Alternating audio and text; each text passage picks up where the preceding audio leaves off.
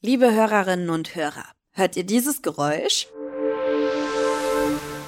Dann folgt Werbung. Ihr kennt ja den Deal. Ihr könnt den Podcast kostenlos hören, dafür gibt's ab und zu Werbung. Und jetzt? Los geht's! Geolino Spezial, der Wissenspodcast für junge Entdeckerinnen und Entdecker. Hallo ihr Lieben. Einmal vorweg, vielleicht hört ihr es an meiner Stimme, ich war gerade erkältet und vielleicht kann man es noch so ein bisschen hören. Aber ignorieren wir jetzt einfach mal für diese Folge und ich frage euch gleich was. Habt ihr schon mal den Satz gehört, die sind ja wie Kain und Abel oder sogar ihr seid wie Kain und Abel? Dann wollte der oder diejenige wahrscheinlich eigentlich sagen, dass sich zwei Menschen überhaupt nicht verstehen, nur streiten und sich die ganze Zeit super feindselig behandeln. Oft wird der Satz benutzt, wenn sich zwei Brüder streiten oder überhaupt zwei Geschwister. Und das liegt daran, dass die Geschichte von Kain und Abel nicht nur die vielleicht bekannteste Geschwistergeschichte der Welt ist, sondern auch eine der gewalttätigsten. Laut dem Glauben von Juden und Christen waren Kain und Abel die Söhne der beiden ersten Menschen überhaupt, die Söhne von Adam und Eva. Kain war Ackerbauer und Abel war Hirte. Und die beiden waren quasi die ersten Geschwister der Welt.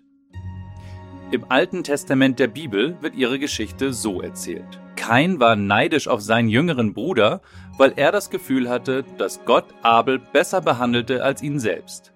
Kain wurde in der Geschichte deswegen so wütend, dass er seinen eigenen Bruder erschlug. Auch im islamischen Koran wird die Geschichte der beiden Brüder erzählt mit ein paar kleinen Unterschieden, aber dem gleichen grausamen Ende. Und viele, viele andere berühmte Geschichten über Brüder, die ähneln der von Kain und Abel. Ein Beispiel sind Romulus und Remus. In einer sehr alten Sage sind sie die Gründer der Stadt Rom. Und während sie gerade noch dabei sind, die allerersten Grenzlinien zu ziehen, geraten sie dabei in einen schlimmen Streit. Und auch hier tötet der eine Bruder den anderen. Tim hat ja gerade gesagt, dass es viele Geschichten gibt, die der von Kain und Abel oder Romulus und Remus ähneln. Und vielleicht ähneln sie sich, weil die Menschen darin, auf sehr übertriebene Weise, etwas beschreiben, was ganz viele von uns kennen. Dass es Menschen sehr wütend machen kann, wenn sie sich von ihren Eltern benachteiligt fühlen. Und wenn sie denken, dass die eigenen Geschwister bevorzugt werden. Die Geschichte zeigt so etwas wie die dunkelste Seite unserer Familiengefühle. Eifersucht und Neid. Gefühle, die wahrscheinlich jeder von uns kennt, die aber normalerweise nie so sehr überhand nehmen wie in dieser schrecklichen Geschichte. Denn die meisten Menschen mit Geschwistern denken bei ihren Brüdern und Schwestern an viel schönere Gefühle. An Zuneigung und Liebe, an zusammen Lachen und Weinen und an Vertrauen weil sie sich auf ihre Geschwister einfach verlassen können. Vielleicht habt ihr schon mal gehört, dass jemand einen guten Freund Bruder nennt oder eine gute Freundin Schwester, obwohl sie gar nicht verwandt sind. Und das kommt genau von solchen Gefühlen unter Geschwistern. Ich habe ja schon gesagt, die Geschichte von Kain und Abel ist vielleicht die bekannteste, aber lange nicht die einzige spannende Geschwistergeschichte. Denn der Streit und die Liebe zwischen Geschwistern haben die Geschichte der Menschheit geprägt so wie sie auch den Alltag von Familien auf der ganzen Welt prägen. Und deswegen haben wir uns gedacht, wir machen heute als letzten Teil unserer Familienserie eine Folge nur über Geschwister. Und zwar über Geschwister, die es wirklich gab. Kain und Abel, die könnten auch eine Legende sein. Eine Übertreibung, teilweise ausgedacht oder sogar ganz. Aber es gibt eine ganze Menge Geschwister aus Fleisch und Blut, deren Geschichten genauso spannend sind. Und einige von ihnen haben zusammen auch richtig coole Sachen gemacht und sich nicht immer nur die Köpfe eingeschlagen. Also, los geht's mit unseren Top 6 der berühmtesten Geschwister der Welt. Ich fange an mit Billie Eilish und ihrem Bruder Phineas. Die machen zusammen Musik aber das ist eigentlich untertrieben. Sie bringen Ideen, Kraft und Können so zusammen, dass dabei ständig neue Hits entstehen. die eine allein niemals schaffen würde. Nummer 2. Venus und Serena Williams. Die berühmten Williams-Schwestern haben im Tennis alles gewonnen, was man gewinnen kann. Und obwohl sie dabei auch immer wieder gegeneinander antreten mussten, haben sie zusammengehalten. Venus Williams hat mal gesagt, ich bin ihre Heldin und sie ist meine. 3. Alexander und Wilhelm Humboldt. Alexander hat die ganze Welt bereist und erforscht. Wilhelm hat Schulen und Universitäten entwickelt und erforscht, wie Sprache funktioniert.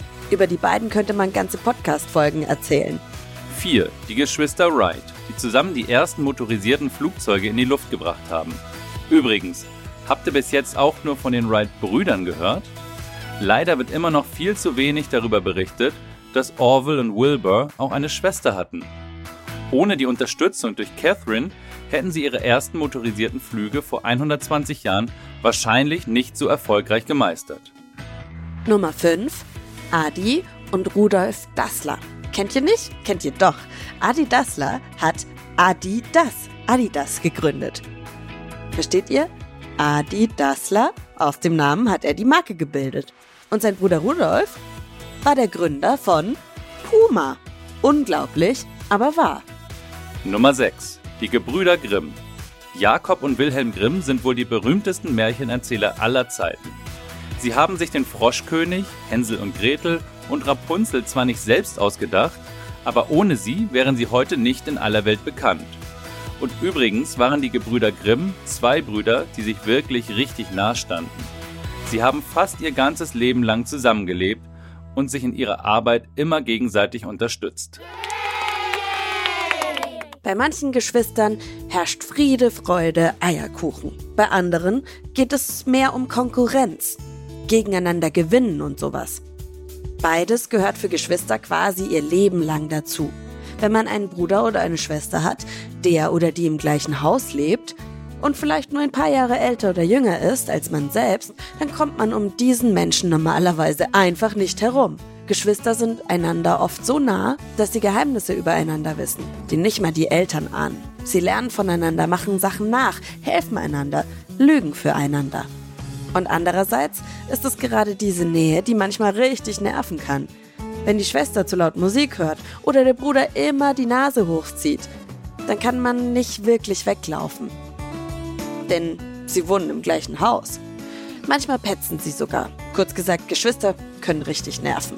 Und ich habe schon gesagt, manchmal herrscht zwischen Geschwistern auch Konkurrenz. Also, dass man zum Beispiel miteinander um die Wette rennt oder um Aufmerksamkeit kämpft.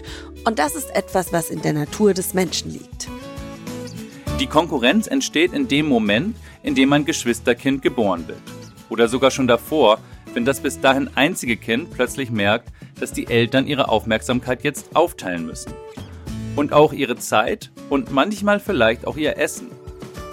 Manche Menschen sprechen auch von einer Entthronung und wollen damit sagen, dass das erste Kind vorher quasi auf dem Thron der Familie saß und nun erstmals anders behandelt wird.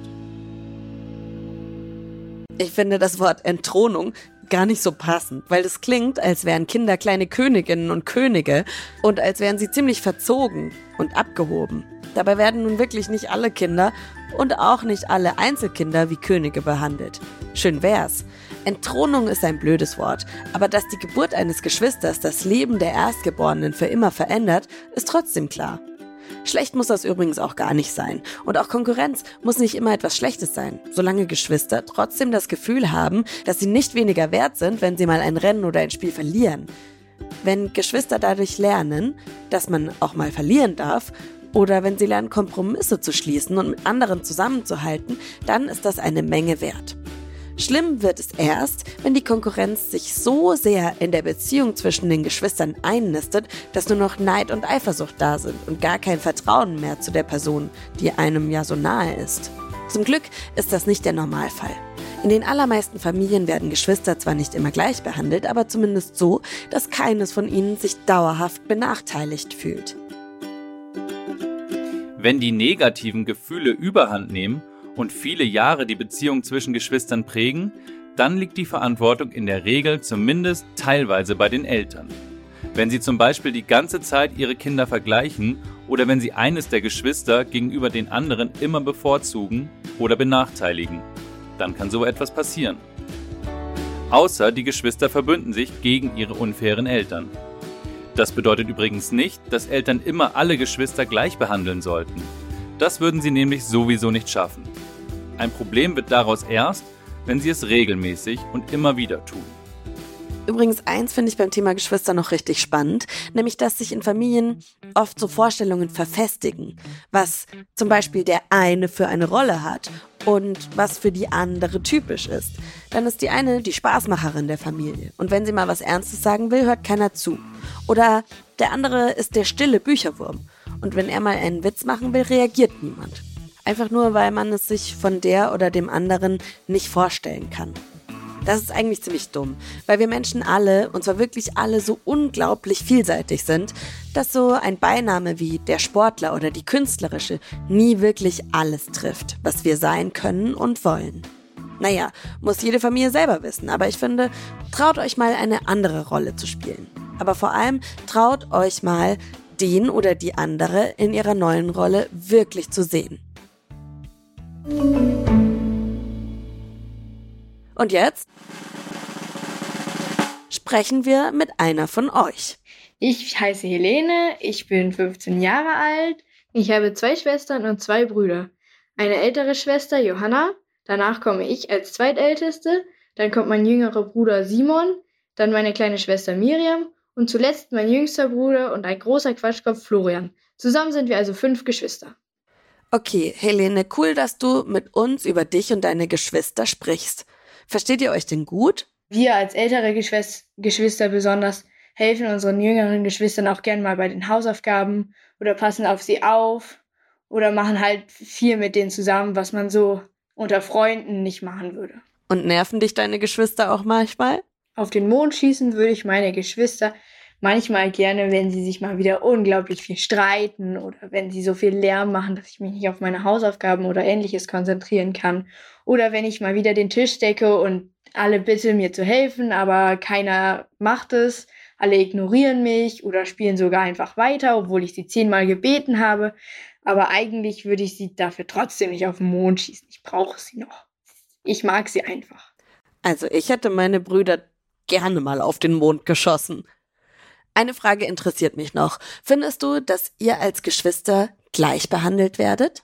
Nein, ich glaube nicht, dass alle Geschwister gleich behandelt werden. Meine jüngeren Geschwister bekommen oft mehr Aufmerksamkeit und Hilfe bei den Hausaufgaben. Allerdings bekomme ich dafür Unterstützung beim Segelfliegen. Ich glaube also nicht, dass es wichtig ist, alle Geschwister gleich zu behandeln, sondern vielmehr, dass alle fair behandelt werden. Helene hat nämlich vor einem Jahr mit dem Segelfliegen angefangen und darf ein Segelflugzeug fliegen, wenn ein Erwachsener mit an Bord ist. Und zum Schluss hat Helene sogar eine Frage an uns. Ich habe mehrere Fragen. Als erstes zum Beispiel, wenn ich irgendwo erzähle, dass ich vier Geschwister habe, dann werde ich immer sehr erstaunt angeguckt. Und somit frage ich mich, warum ist das so? Es gibt wenig Familien in Deutschland, die so viele Kinder haben, und ich frage mich, wieso das so ist. Als nächstes stellt sich mir die Frage, ob es überhaupt gut ist, wenn die Menschen so viele Kinder bekommen. Wäre es hinsichtlich des Klimawandels nicht viel besser, wenn es viel weniger Kinder geben würde? Allerdings gibt es da auch den Fach Fachkräftemangel. Und da brauchen wir auch Menschen, um das zu beheben. Wie soll man das denn lösen, alles beides gleichzeitig? Als letztes stellt sich mir eine Frage, auf die es keine allgemeingültige Antwort gibt, die mich allerdings trotzdem interessiert. Ich habe bisher eine sehr gute Beziehung zu meinen Geschwistern und es würde mich sehr interessieren, wie man es schafft, diese gute Beziehung aufrechtzuerhalten, wenn man auszieht und vielleicht sogar eine eigene Familie gründet. Hm, auf jeden Fall ist die Frage nicht unbegründet. In repräsentativen Umfragen haben 20 Prozent der Erwachsenen, das ist jeder oder jede fünfte, erklärt, dass sie ihre Geschwister selten oder nie sehen. Und nur die Hälfte der erwachsenen Geschwister sagten, dass sie ihre Geschwister lieben. Vielen gelingt es also nicht, die enge Beziehung aus der Kindheit aufrechtzuerhalten. Was man dagegen tun kann? Es gibt Forscherinnen und Forscher, die zumindest einen Rat geben. Damit man sich auch als Erwachsene noch versteht, müssen Geschwister bereit sein, sich nochmal neu kennenzulernen. Das heißt, wenn man sich über die Jahre ein festes Bild davon gemacht hat, was typisch für den Bruder oder die Schwester ist, zum Beispiel der Clown der Familie oder die Sportbesessene oder der Schlons, dann sollte man irgendwann bereit sein, diese Vorstellungen wieder über Bord zu werfen. Denn nur dann hat man eine Chance, einen anderen Menschen wirklich kennenzulernen. Übrigens nur in ganz wenigen Fällen ist es laut Forschung so, dass eine Geschwisterbeziehung wirklich zerstört ist, also nicht repariert werden kann. Man muss manchmal ein bisschen dran arbeiten. Und jetzt fehlt nur noch eins. Unser Witz der Woche. Hallo, ich bin der Jan, ich komme aus Beckingen, bin sieben Jahre alt und will euch meinen Lieblingswitz erzählen. Also, es waren einmal eine Tomate, eine Banane, eine Zigarette und ein Klopapier. Da sagte die Tomate, mein Leben ist das Allerschlimmste. Erst reißen sie mir die Haare ab und essen mich dann. Dann sagte die Banane, mein Leben ist das Aller, Aller, Allerschlimmste. Erst reißen sie mir die Haut ab und essen mich dann. Dann sagte die Zigarette, mein Leben ist das Schlimmste. Erst zünden sie mir die Haare und nuckeln mir dann am Popo. Dann sagte das Klopapier, mein Leben ist das Schlimmste. Erst zerreißen sie mich in Fetzen und spülen mich dann im Flur runter. Tschüss. Schickt auch ihr uns euren Lieblingswitz per Sprachnachricht an 0160 351 9068. In den nächsten Folgen geht es bei uns um das Thema Archäologie. Archäolo was? Bei Archäologie geht es darum, wie Forscher und Forscherinnen verborgene Städte und funkelnde Schätze entdecken und warum das ganz schön spannend ist. Ich würde mich freuen, wenn ihr auch wieder dabei seid. Um keine Folge zu verpassen, folgt unserem Podcast und worüber ich mich sehr freuen würde, ist, wenn ihr uns eine Bewertung schreibt. Mein Name ist Ivy Hase und mit mir an dieser Folge haben gearbeitet unser Sprecher Tim Pomperenke, Christian Schepsmeier in der Redaktion und Alexandra Zebisch in der Audioproduktion. Bis zum nächsten Mal. Ich freue mich auf euch. Tschüss! Noch mehr Geolino für zu Hause? Schaut einfach unter geolino.de slash spezial.